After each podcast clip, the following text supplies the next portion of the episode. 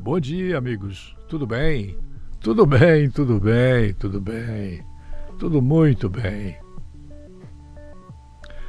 Eu tenho umas coisas aqui para falar, mas eu nem sei como é que eu vou falar, viu? Deixa eu tomar um gole de café para tentar me inspirar.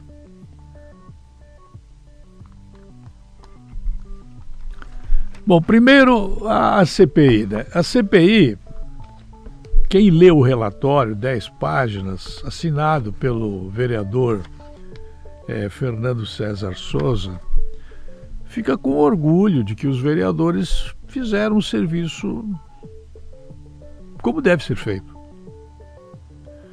Olhando-se as, as denúncias, né, a gente fica pensando assim, poxa, de novo Tomé e o grupo dele está metido, estão metidos numa encrenca que vai acabar em pizza, né? Por milagre da Madre Paulina, né? Na pior das suposições, isso vai para Florianópolis e lá baixa um santo em cima do Tribunal de Justiça, né? E mais o milagre da Madre Paulina e absolve o, o que tiver que acontecer se é que vai para Florianópolis. É, eu estou só esperando, ao falar em Tribunal de Justiça, para ver o que, que os advogados e o Tribunal de Justiça vão dizer da sentença de 40 páginas que foi exarada pelo juiz Edson Zimmer, aqui de Rio do Sul, a respeito de problemas né, que é, envolve aquela obra levada a efeito no Fundo Canoas. Então, sobre isso aqui, duvido que vá dar algum problema. Duvido. D-U-V-I-D-O. Agora, vai tantas vezes é, o balde ao moinho que até um dia lá deixa o focinho, né? Vamos ver. Então, este assunto aqui, duvido que aconteça alguma coisa. Arábia Saudita. O pessoal está apavorado aí com esses 18% no preço que vai se elevar na gasolina, no diesel, na, na nafta, na querosene de aviação, etc. Mas vocês não devem esquecer que nós também vendemos petróleo. Nós não sei se hoje fazemos parte da OPEP, acho que não. Mas nós vendemos petróleo para todo mundo. Então, se o petróleo aumenta contra nós, consumidores, aumenta a favor de nós que temos a propriedade da estatal mais sem vergonha da história do mundo. Né? O petróleo é nosso, é nosso, é nosso, é nosso, é nosso, vírgula, é dos deputados, senadores que arrumam as primas deles, as tias deles, as avós deles, os amigos deles, os amigos dos amigos dos meu tio, do meu pai, da minha mãe, da minha avó, e colocam na Petrobras a ponto de a gasolina que nós vendemos para a Argentina é baratinha e a nossa é o preço que é, 4, 4,19, 3,97 e tal. Para vocês terem uma ideia, quem bombardeou essa refinaria lá em Abkhali usou um drone de 15 mil dólares. 15 mil dólares, se considerarmos a 4, 60 mil reais.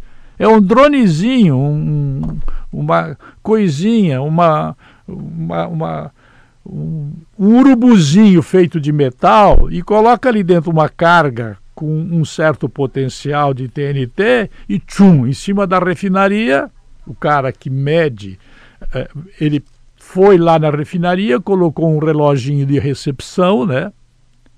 E o ataque do drone é cirúrgico. Põe um GPS na ponta do drone, o drone vai direitinho lá onde foi colocado sigilosamente o reloginho para receber o ataque.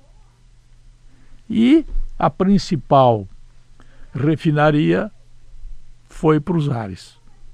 Vejam aqui, eu vou ler uma matéria aqui rápida da Associated Press, do New York Times e da France Press. Diz assim, ó, os ataques ao estilo de Davi e Golias usando drones baratos adicionaram um novo tipo de volatilidade ao Oriente Médio, conforme dizem os analistas. Eu não sei dizer para vocês se os analistas aqui são do lado de lá ou do lado de cá. Eu suponho que as agências mencionadas aqui, elas tenham um mínimo de vergonha na face e não façam o que a Rede Globo faz no Brasil. Então, se eles estiverem mentindo, eu estou mentindo para vocês. Se eles estiverem falando a verdade, eu estou falando a verdade para vocês. Segue o texto. Tais ataques são apenas não apenas danificam a infraestrutura econômica vital, mas aumentam os custos de segurança e espalham medo a um custo notavelmente menor. Foi o que disse a agência Associated Press, um tal de Wim Zinenburg, pesquisador sênior de drones da PAX, que eu não sei o que, que é, uma organização, enfim, de paz holandesa. O que, que a Holanda tem para dizer sobre este aspecto é que a Holanda efetivamente tem exercido um papel de estabilização quando há essas encrencas lá no Oriente. Né? Os drones usados no ataque feito no sábado de madrugada podem custar no máximo 15 mil ou menos dólares. E os Houthis, o povo que fez o ataque, os líderes, né, isso são clérigos, clérigos que usam uma espécie de bata e tem pendurado no peito o, o colar de, de Alá, de Maomé e o escambau. Né? Eles pegam o drone e carregam de TNT e eles têm dezenas desses drones. Isso cabe dentro de uma de um bagageiro de bicicleta, para você ter uma ideia. Vocês vejam bem em que ponto que nós chegamos. O pesquisador disse que os drones deram aos urtis uma vantagem porque são baratinhos, difíceis de detectar e abater e capazes de causar danos desproporcionais aos seus custos.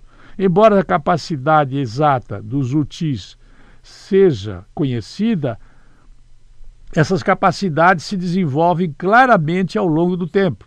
A aliança dos urtis com o Irã também levanta a possibilidade de que o seu sucesso possa ser compartilhado com outros grupos militantes alinhados ao Irã em outras partes da região. Essas são as lições que podem ser compartilhadas com outros grupos xiitas no Iraque, na Síria e no Líbano. Bem, isso aqui estava anunciado no dia que o, que o presidente Trump ele mandou o secretário da Defesa embora que era um secretário que é, era muito festejado, era muito amigo, foi de brincadeirinha. Ele chegou, chamou o secretário da Defesa, é, é, sobrenome eu acho que era Bolt, né, se não me engano, e disse: Olha, cara, tu não estás conseguindo pacificar esses, esses malditos lá do Irã e da Arábia. Eu não quero guerra nem com um nem com o outro, mas se os caras realmente têm os drones que têm é, vai acabar dando o pior.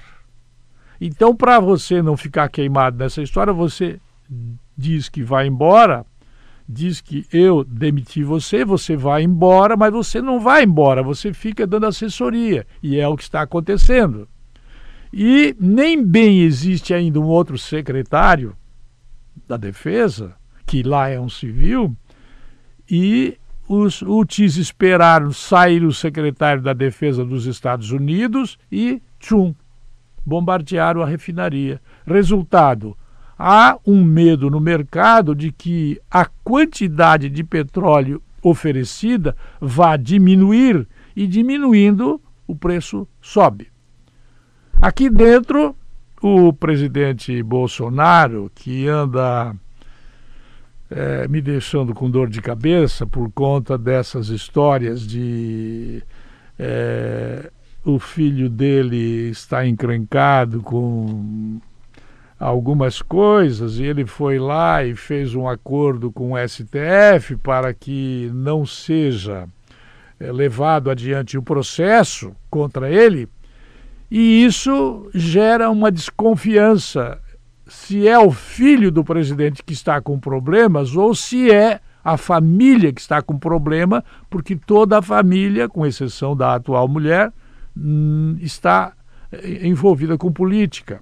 Ele disse: olha, nós não vamos elevar o preço no mercado interno porque a nossa economia ainda não está estável. Ou seja, ele vai conter os preços agora e contendo os preços, mais tarde os preços vão explodir. Exatamente como faziam outros governos, nada de novo no céu do Brasil. É... Tem arma atômica nisso aqui? Não, não tem. Não tem. Ao menos eu sei que não tem. Agora, eu sei pelo jornal dos outros, pela televisão dos outros, pela rádio dos outros, pelas agências de notícias dos outros. Será que eu estou lendo a verdade? Será que o Irã não está com vontade de fazer uma guerrinha aí para perturbar a nossa calma? Não sei. Não sei. Se soubesse, eu diria. Vamos torcer para que o preço desses drones suba bastante, né? E esses caras, esses bandidos, né, que lá também os têm, né? Eles não tenham capacidade de comprar drones lá como nós compramos bicicleta aqui. Eu volto logo mais às 21 horas. Até lá.